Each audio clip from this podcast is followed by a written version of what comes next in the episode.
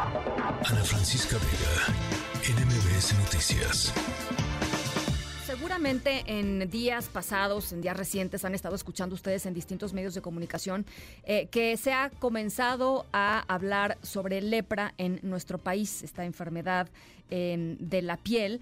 Eh, y, en algunos francamente en algunos con algunos tonos eh, pues de, de, escándalo no como si el tema fuera un resurgimiento importante de, de, la lepra y me parece que es que es muy muy muy muy eh, necesario eh, entender en dónde estamos con respecto a la enfermedad comparado por supuesto con años previos y para eso está con nosotros en la línea telefónica la doctora Marcela Saeb Lima médica especialista en dermatología del Centro Médico ABC me da mucho gusto platicar contigo esta tarde, doctora. Igualmente, Ana Francisca, muchas gracias. Buenas tardes. A ver, buenas tardes a tu auditorio. Se dio a conocer, son 300 casos registrados por la Secretaría de Salud, eh, en, distribuidos en, pues, casi todo el territorio nacional, pero ¿por qué no nos platicas?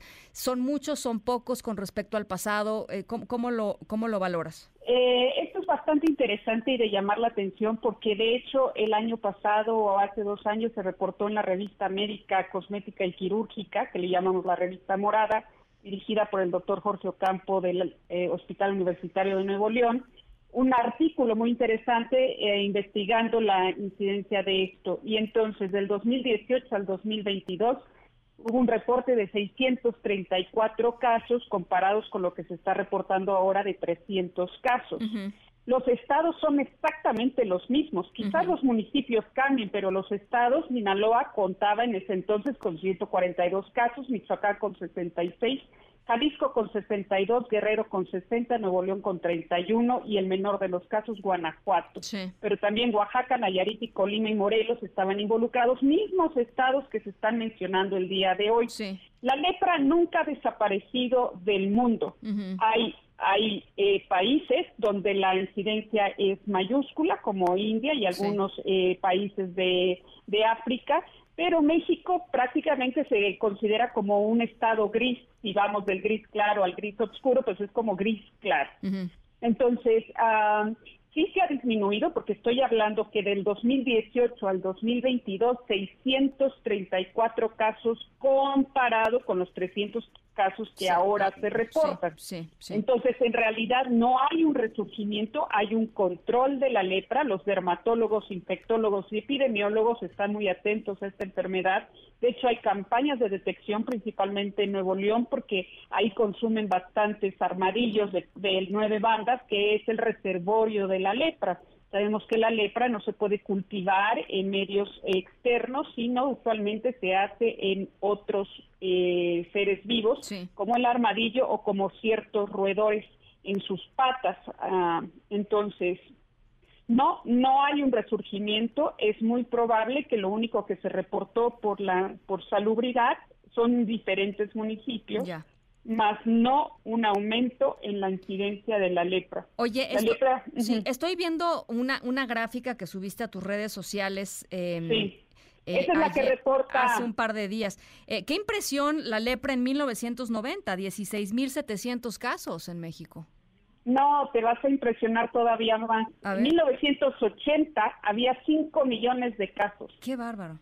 5 millones de casos en 1980. ¿Y qué pasó? artículo. A ver, eso es un, eso es un éxito de, control epidemiológico, ¿no? Absolutamente. Lo que tiene una de las cosas que se ha controlado la Secretaría de Salud, que no hizo con COVID, pero sí ha hecho con lepra a lo, largo de muchos exenios y de muchas eh, gerencias, es que hay una detección de las lesiones, hay un tratamiento controlado por el mismo médico, o sea, se le dan a los pacientes que tienen muchos vacilos, que se llaman multivacilares, eh, tres fármacos, al menos de por lo menos dos años, y los que no tienen tantos vacilos, que se llaman pausivacilares, pues unos seis meses, pero está muy bien controlado tanto el manejo como la detección. Entonces, no hay un resurgimiento de la lepra, sí hay estos 300 casos. Eh, ¿Cómo, eh, digamos, cuál es la recomendación eh, en, el sentido de, sobre todo en los lugares en donde ya, ya lo mencionabas, hay, hay pues más casos de más casos de lepra? O sea, ¿cómo sabe uno que tiene lepra y no tiene otra cosa?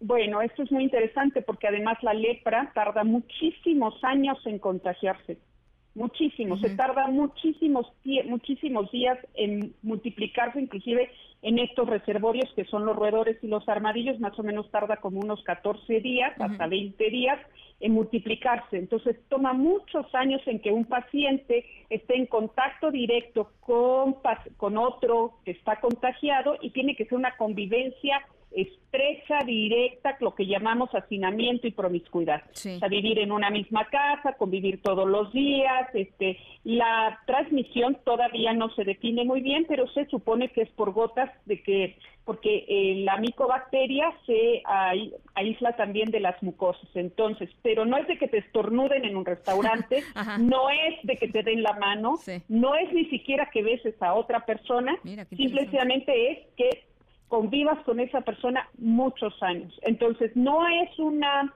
circunstancia de alarma, no es una circunstancia de temor, es una circunstancia que probablemente le llamó la atención a alguien de decir, ah, estos municipios no estaban reportados, ah, es una alarma, no, no.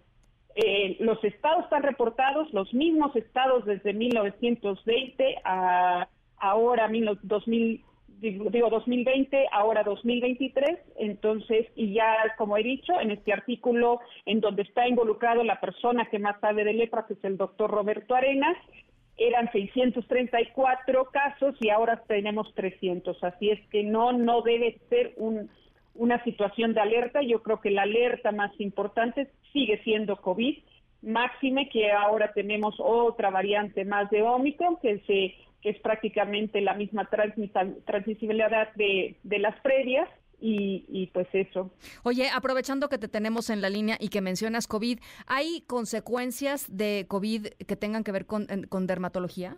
Sí, por supuesto. Desde el 2020 el doctor López Gatel minimizó la intervención de los dermatólogos en la detección de, de COVID. Y sí tenemos manifestaciones. Nosotros en el Instituto Nacional de Ciencias Médicas y Nutrición Salvador Subirán eh, reportamos 42 biopsias de pacientes con SARS-CoV-2, donde las manifestaciones van desde ronchitas, elevaciones circunscritas de la piel que se llaman pápulas, hasta oclusiones vasculares, donde eh, la piel se ve morada, que se llama púrpura.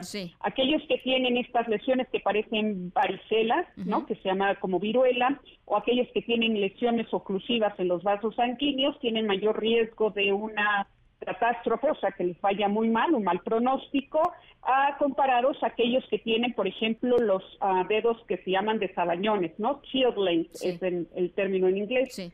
Nosotros identificamos en las biopsias el SARS-CoV-2 en todos nuestros casos y además identificamos pues que el SARS-CoV-2 se deposita en el endotelio de los vasos. Ese artículo fue reportado en el American Journal de Dermatopatología en el 2022, a finales del 2022 pues con nuestra investigación desde parte del instituto. Así es que sí reconocemos manifestaciones del mismo virus y manifestaciones tardías y manifestaciones muy importantes ahora de las vacunas que pueden ser también desde ronchas, a pápulas, hasta lesiones que se llaman anulares o, o tipo granuloma anular. Entonces, Sí, sí, bueno, afecta la piel. Pues muy interesante, muy interesante, no, no lo sabíamos. Eh, eh, fue padrísimo platicar contigo y bueno, pues ahí está eh, puesto en perspectiva el, el tema de, de, la lepra. Muchísimas gracias, como siempre, Marcela. Gracias. No, al contrario, Ana Francisca, que tenga muy buena tarde y a tus órdenes. Gracias. Hasta luego. Igualmente, la doctora Marcela Saeb Lima, médico especialista en dermatología del Centro Médico ABC Santa Fe. Ana Francisca Vega, NMBS Noticias.